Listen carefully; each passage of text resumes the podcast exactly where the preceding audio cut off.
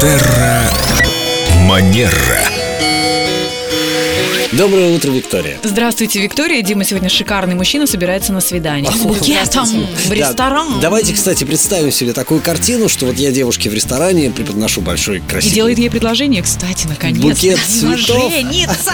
Преподношу. И что дальше с этими цветами нам делать? Как правило, в хорошем ресторане официанты э, или там администраторы позаботятся о том, чтобы цветы ваши бы стояли в вазе. На этом же столе, где мы, собственно, будем А вот танцевать потом.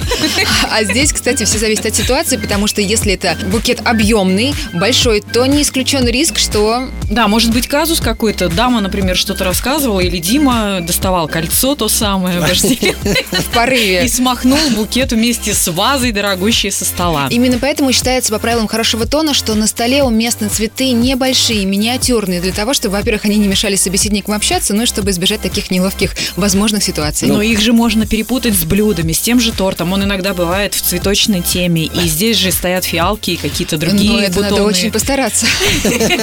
Ну, мало ли, это же застолье. Все может быть. Итак, вы против огромных букетов на столе, которые могут перекрывать нам собеседника. А Мешать общаться. Да, Я в кустах. Спасибо, Виктория. Да, спасибо, что спрятали рояль в кустах. Терра Манера.